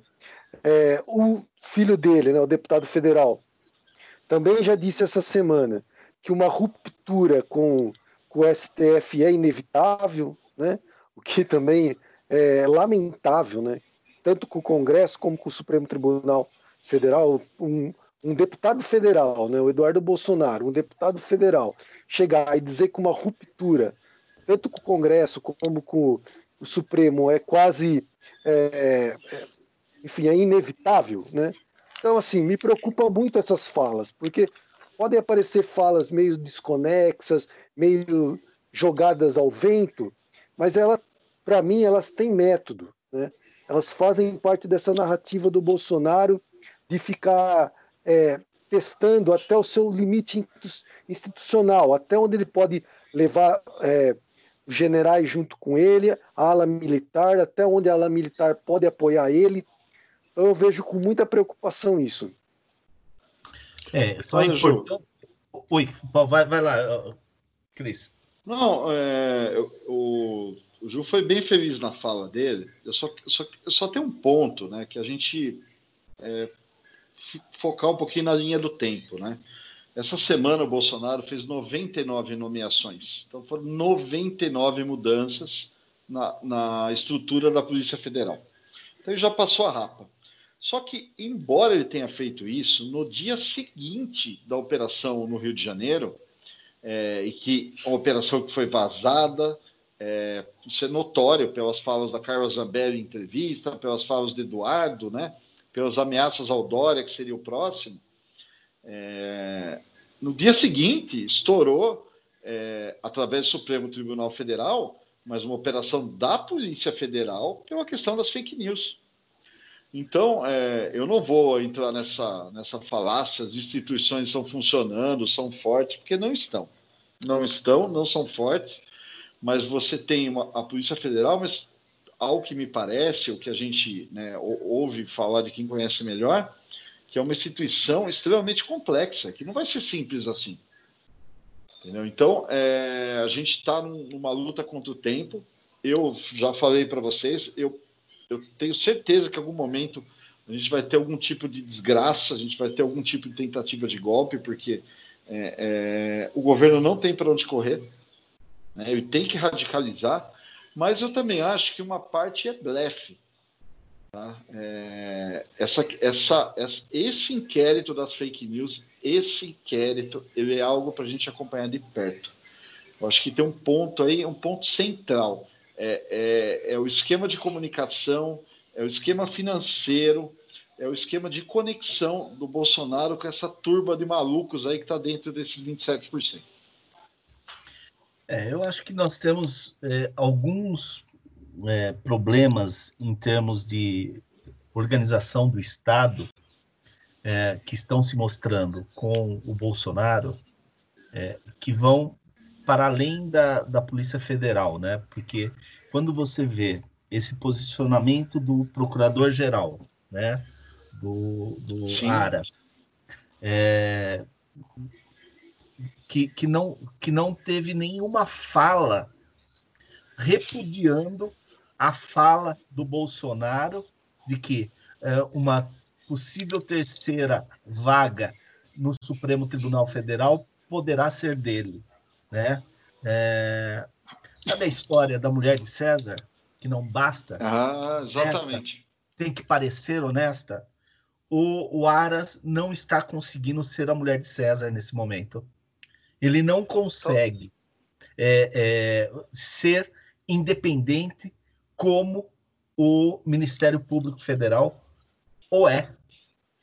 Ele não consegue é, é, se mostrar como uma, um, um procurador-geral e talvez é, o fato do Bolsonaro ter quebrado a tradição da lista tríplice, né? E esse cara ter vindo é, por uma escolha é, pessoal do, do, do, Bolsonaro, e aí nem sei quais são as indicações é, e quem as fez, né? É, para que fosse o Rodrigo Aras, mas é, esse cara ele não está conseguindo é, se mostrar isento nesse momento, né? E a talvez gente vai ver. Possa, né, Então, talvez não possa, mas o talvez não possa é, complica todo o jogo, né? Porque é ele quem denuncia o presidente, é ele quem, quem é, diz ao, ao, ao, Supremo Tribunal Federal se o presidente pode ser investigado aqui ou ali, se ele, se ele pode ser é, é alvo de, de, de, de uma oitiva, se ele pode ser alvo de uma, de uma busca e apreensão, se ele pode. Enfim, é esse cara quem, quem orienta o, o Supremo Tribunal Federal. Então, eu acho que nós temos uma, um, um momento assim é, muito pastoso para tentar para tentar ser tátil nessa nessa situação que nós estamos vivendo. Acho que um, um, um momento pastoso que é, é, a gente não consegue se é, olhar para uma instituição, olhar para um, para um agente é, político e dizer esta pessoa, essa instituição, ela, ela tem este caminho que nada o tirará desse trilho, né? Volto a dizer, vários programas a gente já, já falou. É, o posicionamento do Toffoli, para mim, é algo assim é, que eu não entendo. Ele está acabando o, o, mandato dele na presidência do Supremo, né? Acho que é o Luiz Fux que, que será o próximo. É, mas o, o Toffoli vai sair, vai acabar esse mandato dele, e eu não vou ter entendido qual foi a, a postura dele na condição de presidente.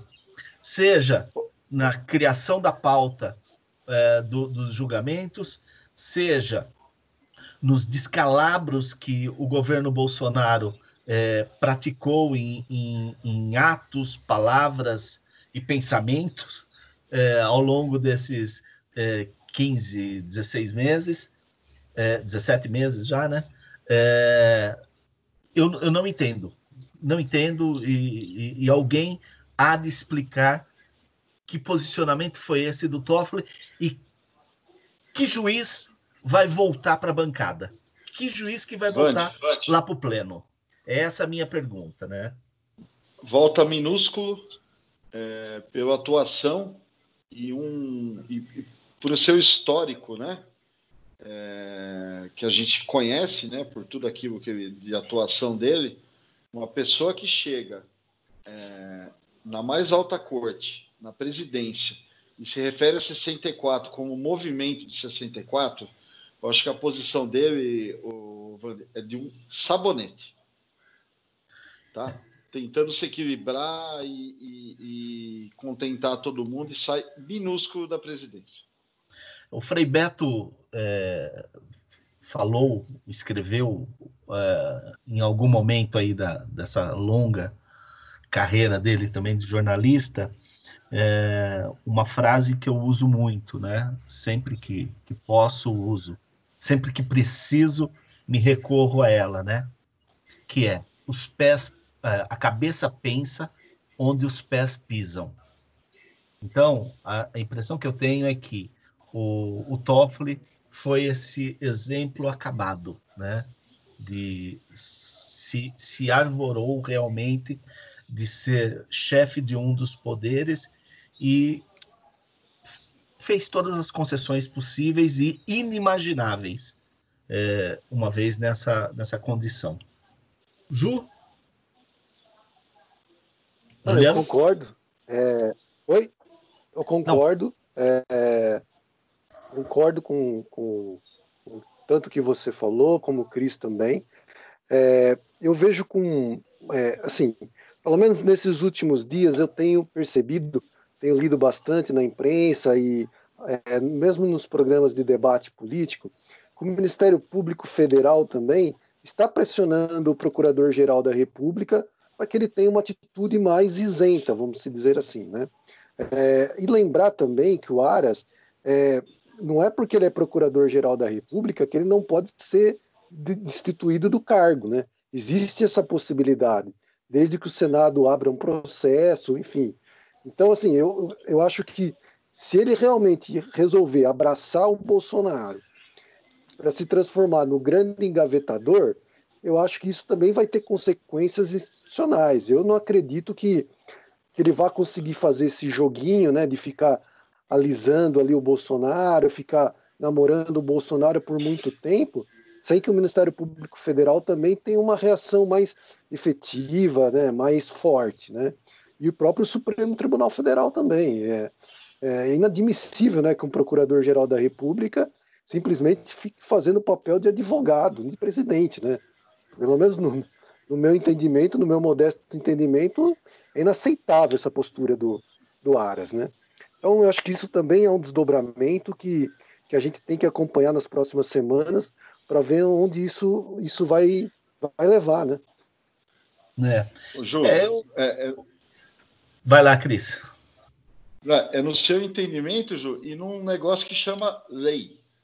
Né? O papel dele é definido em lei. Entendeu? Então, não tem, não tem o que.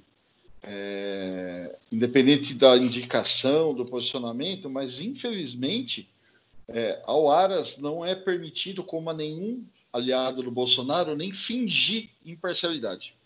O Bolsonaro é tão desconfiado que não basta combinar. A pessoa em público tem que ser servil. Né? É, é, mas, é, mas, mas, ainda sobre a pauta, é, uma coisa para a gente até discutir nas próximas semanas, né? embora é uma, uma bobagem tentar adivinhar a pauta né, para semanas, é a gente também falar um pouquinho do papel das plataformas, né? A gente resgatando a nossa pauta das fake news. É, você tem em discussão hoje uma briga, é, uma disputa entre o, o, presidente Trump dos Estados Unidos e o Twitter, né? Que o Twitter vem censurando ou é, é pondo tarja de fake news, eliminando conteúdos numa tentativa de moderação. É, não vou entrar no mérito da disputa, mas é, a gente precisa, precisa sim discutir um pouco o papel dessas plataformas, porque elas, elas são empresas privadas que viraram o canal de comunicação pública. Então, até onde vai o limite da liberdade de expressão? Até onde essas plataformas, porque hoje, pelo entender da lei, elas são isentas. Se você pegar um veículo de comunicação, um veículo de jornalismo, um Estadão, uma Folha, é, uma Carta Capital, enfim, qualquer, qualquer veículo, ele é responsável por grande parte, acho que talvez menos os editoriais, tá? Se, se eu tiver errado, me corrija, do conteúdo que ele veicula. As plataformas não, porque elas são é, intermediários aí de contas é, particulares ou, ou, ou, de empresas, mas a gente está falando aqui do, do, do, cidadão. Então ele fica com aqueles dois bracinhos levantados, né?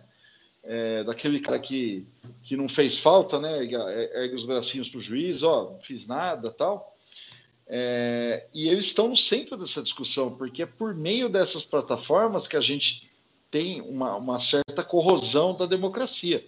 Eu sou entusiasta de tudo isso, das redes sociais, da tecnologia, mas eu acho que a gente já está maduro o suficiente no uso disso para que o, o, Estado, enfim, é, é, discuta também um pouco o papel disso. Um mínimo de regulação, é, um mínimo de discussão da sociedade, já que ela virou o canal oficial para tudo que se fala é, em termos de, de, de, comunicação pública, então nada mais justo que a gente discuta o papel, porque elas, é, você tem o financiamento, você tem o cara que, que monta a mensagem, né, que monta a, a, todo o discurso de ódio ou discurso falso, mas de uma certa forma, se não tem a plataforma, ela não chega. Então precisa discutir o papel dessas plataformas.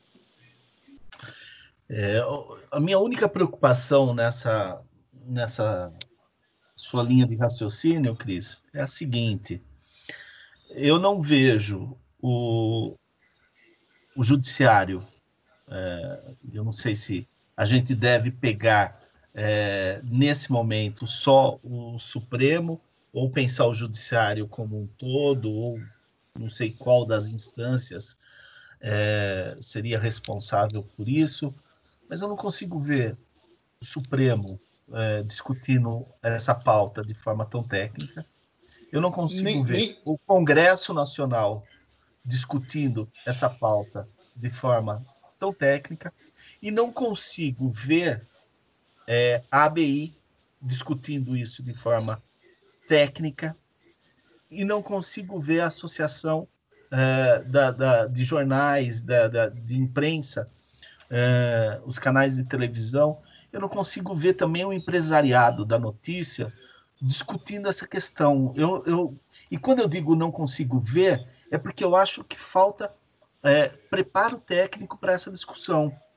Acho que essa discussão, eu acho que essa discussão é, aqui no Brasil ela tá tão oba-oba que é, se é verdade que um, um, uma pequena parcela é, se apropriou desse meio de comunicação e, e disso já fez até um presidente, né? Sem, sem querer descer aí para todos os deputados federais, estaduais, eh, prefeitos e vereadores que ainda virão por aí eh, através dessa, dessa mídia, é, mas eu não consigo ver a sociedade preparada para essa discussão técnica, viu, Cris? Então, Vânia, mas assim, ó, eu, eu acho que não seria o papel do Supremo, é, porque o Supremo também age quando provocado. É, também não vejo papel aí para as mídias, a não ser é, participar e contribuir de alguma forma, porque é, elas ainda estão tentando se salvar do próprio buraco que criaram, né? Mas você tem aí grupos de estudo, né? A gente tem, tem na pauta aí entrando uma lei de proteção de dados agora em agosto, é, se não, não for adiada novamente. Você tem comitê de regulação da internet e tal. Talvez não seja uma, uma, uma discussão, Vande, para um país, tá?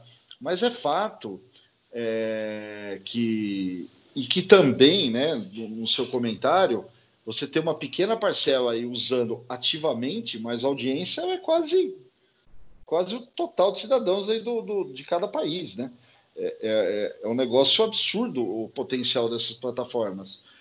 É, mas de uma certa forma, a gente vai ter que conversar algum, algum tipo de regulação em algum momento. Se ainda não está maduro, mas um ponto é, é, se isso não for discutido de forma é, com tempo, de uma forma um pouco mais, é, como que eu diria para você, de forma positiva, é, as próprias plataformas correm o risco de tomar uma canetada como a que o Trump está ameaçando. Entendeu? Então, assim, é, ela é, vai ser arena, essa é a, a, nossa arena do debate político, porque não, desculpa, não, não, não vai ser através da imprensa, ela não chega. As pessoas não conseguem pagar por isso. Né? E você tem esse meio de fácil de fácil difusão. É, em algum momento, a gente vai ter que discutir algum tipo de regra e de regulação, porque hoje elas são extremamente protegidas é, por uma isenção por aquilo que é postado ali. Então, também não tenho. Se perguntar para mim ah, qual a saída, nenhuma, né? Estou aqui é, dando palpite de que tem que ser um tema assim de, de conversa. É, o palco para isso provavelmente é o Congresso. Só que nós temos um Congresso também despreparado, uma questão geracional, uma questão, enfim, toda que a gente que a gente observa que ele tem uma dificuldade. Mas pode ser que alguns anos a gente esteja um pouco mais maduro para isso. Mas elas é, é, são o meio pelo qual tudo isso acontece. O, o Ju, você... se me permite, é, só uma observação. Eu acho que até, em, como já bem diz o Cris, até em relação essa CPI das fake news, eu acho que isso também pode ser extremamente pedagógico para a gente, é, não só para nós que somos né, pessoas entusias, entusiasmadas com a comunicação, mas enfim, o próprio sistema político mesmo, né, para o Congresso, entender a gravidade da situação que a gente vive, sem uma regulamentação, sem você realmente responsabilizar as pessoas pelos seus atos, né? Que já existem leis para isso, né? Como a gente já conversou em outros episódios, é só uma questão de aplicar mesmo essas leis, né? Então, nesse aspecto, concordo com tudo que o Cris falou e acho que a CPI também aí das fake news pode ser de extrema importância para levantar esse debate também. Muito bom. Olha, eu acho que nós conseguimos é, é, falar, pelo menos passar por todos os assuntos aí dessa última semana, que foi cheia, né? E que muito provavelmente essa semana também promete, infelizmente, com a, o coronavírus ainda matando na casa do milhar aqui no Brasil, né? Bom, gente, nós vamos para o nosso, pro nosso ordinário e para o nosso extraordinário, e o nosso ordinário não poderia ser outro senão o modus operandi do Rio de Janeiro, né? Que mais uma vez, a hora que chega no, no governador, pegou a, a primeira-dama no mesmo modus operandi do, do Sérgio Cabral, utilizando o, o escritório de advocacia para criar, criar condições para lavar. E ah, me parece que o caso do, do, do Witzel começa a cada momento ficar mais complicado, mesmo porque ele já começa a ter gente é, abandonando o barco, né? Então, é, o Witzel vai ser o nosso ordinário de hoje. E para o nosso extraordinário de hoje, eu gostaria da participação de vocês também, porque o nosso extraordinário de hoje vai falar de uma perda, né? De uma perda que com certeza vai fazer falta nesses tempos que nós estamos vivendo. Nessa semana, o jornalista Gilberto Deminstein, ele morreu aos 63 anos, vítima de um câncer aí de pâncreas que ele vinha é, se tratando desde o ano passado, né? O Gilberto Deminstein, além do, do, da sua da sua vida aí de quase 30 anos na grande imprensa, principalmente na Folha de São Paulo, ele foi o criador do site Catraca Livre, né? Que é um farol, pelo menos eu o considero como um farol. O Deminstein, nesse até até esse momento, ele era presidente do Conselho da Orquestra Sinfônica de Heliópolis, um projeto social que atende 1.300 crianças lá na favela é, de São Paulo, né, na favela de Heliópolis. É um trabalho bem interessante. E ele era também membro do conselho do Museu do Futuro lá no Rio de Janeiro, né, que é belíssimo. Eu gostaria, antes de vocês falarem a respeito, gostaria só de, de tirar uma frase aqui que o jornal também dá em destaque, uma frase do Deminstein, do dia 30 de dezembro do ano passado, 2019. Abro aspas. Hoje, e é até difícil falar isso, estou vivendo um momento mais estou vivendo um momento mais feliz da minha vida. Aquele Gilberto Deminstein, antes do câncer, morreu. Nasceu outro. O câncer é algo que eu não desejo para ninguém, mas desejo para todos a profundidade que você ganha ao se deparar com o limite da vida. Não queria ter ido embora sem essa experiência. Fecho aspas. Ju? Então, é assim, o Jim Stein, pelo menos para mim, sempre foi uma referência de jornalista, né? Então, quando a gente tem uma perda desse tamanho, a gente, lógico, a gente como profissional, a gente como cidadão, a gente fica extremamente entristecido mesmo, ainda mais nesse, nessa conjuntura que a gente está vivendo de, de país, né? Que você precisa de profissionais extremamente qualificados, pessoas competentes, que tenham credibilidade na imprensa, mas também credibilidade na sociedade, né? Que possa mostrar tudo que foi feito, né? Durante sua carreira. Enfim, é um jornalista, era um jornalista extremamente premiado, né? ganhou os maiores prêmios brasileiros, é, tanto de literatura, ganhou Jabuti, ganhou o prêmio ESSO, enfim, ganhou vários, vários prêmios.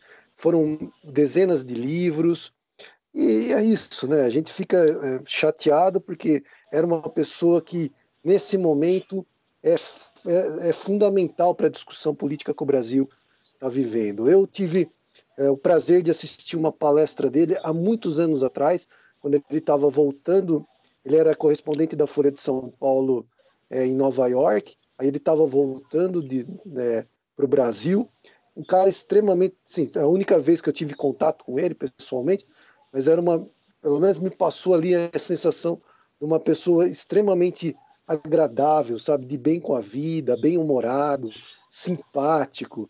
Enfim, para mim foi foi uma semana chata em função dessa perda que nós tivemos. Cris? Ah, eu queria destacar na, na, sobre o Dimenstein o projeto dele, né, o, o veículo dele, o Catraca Livre. Né? Acho que tudo isso que vocês falaram, como ser humano, como jornalista, é, poxa, assina embaixo, né?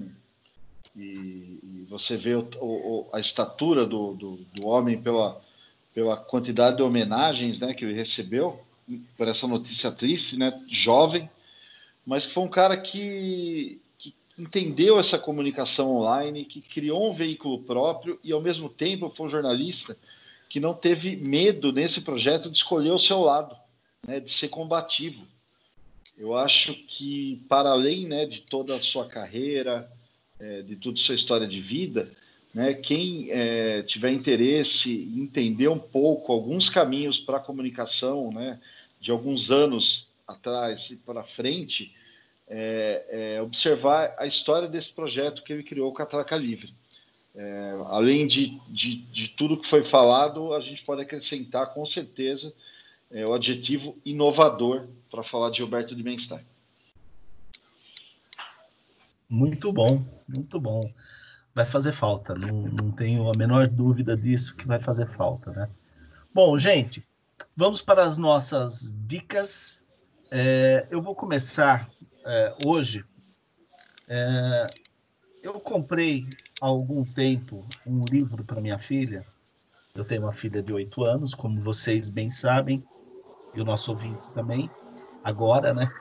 É, eu comprei um livro para ela. Na verdade, eu comprei alguns livros na época, é, mas um deles é, são os contos dos irmãos Green é, na íntegra, e não eles é, é, depois que passaram pela, pelo, pelo, pelo, por Walt Disney, né? Assim, que foram suavizados por Walt Disney.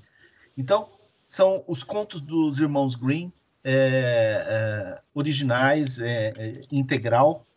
O livro é de uma beleza assim maluco. É, foi um livro é, editado pela editora Taschen. O, o, editor dele, brasileiro, é o Noel Daniel, e ele foi impresso na Itália. Então, ele tem gravuras de época. É uma coisa lindíssima que nós vamos deixar na, na descrição do, do nosso episódio, e é um livro que é possível ser comprado é, pela Amazon.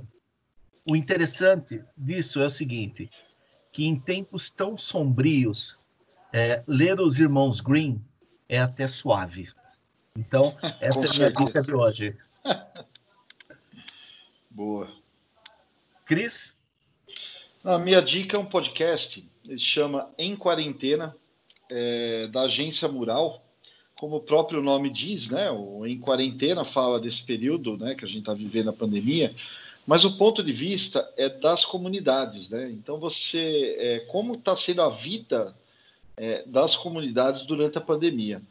É, o primeiro episódio, né, são episódios curtos, tá? Tem episódio tem seis minutos, tem episódio de 15, né? Não, dá para ler, dá para, desculpa, dá para ouvir tudo num dia só. Mas só como exemplo aí, você tem um episódio que é o título é A Vida Sem Sabão e Álcool Gel. Então é um exercício muito bacana, né? Porque a gente tem tudo, né? E está sofrendo aí com, com algumas privações. Então ele falar no episódio sobre pessoas que não têm acesso nem a sabão nem a álcool gel. É um episódio ali muito interessante sobre é, a dificuldade de pessoas da comunidade que usam é, remédios derivados da cannabis, né, como o canabidiol, que não estão conseguindo o remédio nesse momento. Enfim, é, não vou nem ficar adiantando muita coisa, né, para não, não quebrar o encanto, mas é um projeto belíssimo. É, se as pessoas não podem dedicar um tempo para ir ver como, como outros vivem, né, no, em outras condições, em outras localidades, esse, esse podcast já vale como um belo exercício aí para entender um pouco o, o sofrimento alheio. Beleza. Ju? Ó, Vande, para alinhar o seu, o seu editorial, eu escolhi um, um conto, acho que eu cheguei até a comentar com você no nosso grupo lá de. É, nosso grupo de leitura que a gente tem, que chama Pai contra Mãe. É um, é um conto do Machado de Assis, que ele fala sobre racismo, exatamente fala tudo sobre o que você já, já descreveu no nosso é, texto de abertura: racismo, escravidão, desigualdade social, assassinato. Enfim, ele faz esse conto que chama Pai contra Mãe, do Machado de Assis, ele faz parte da obra Os 100 Melhores Contos do Século XX. Eu vou disponibilizar o link também no, na descrição do episódio.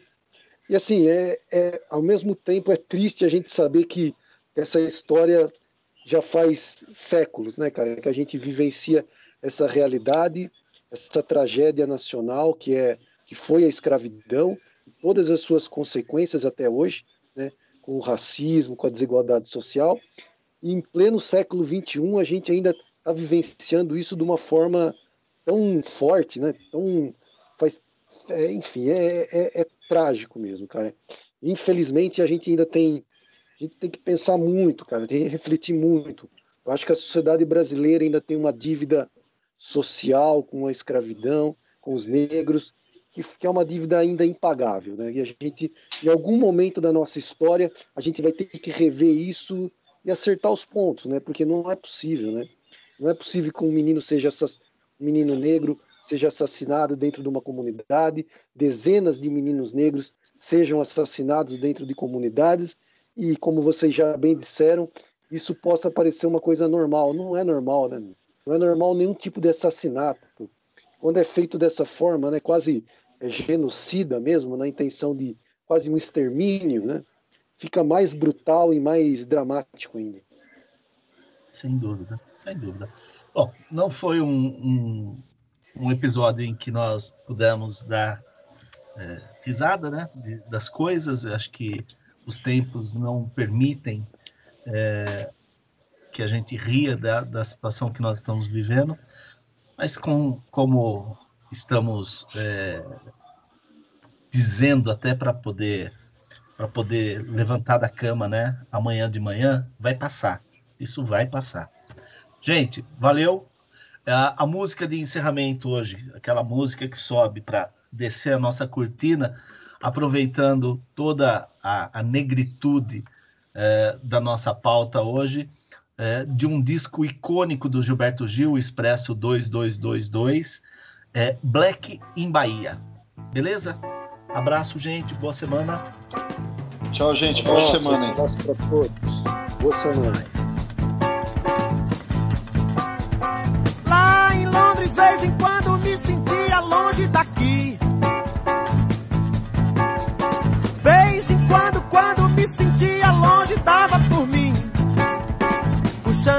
cabelo, nervoso, querendo pisar ali cabelo pra não cair.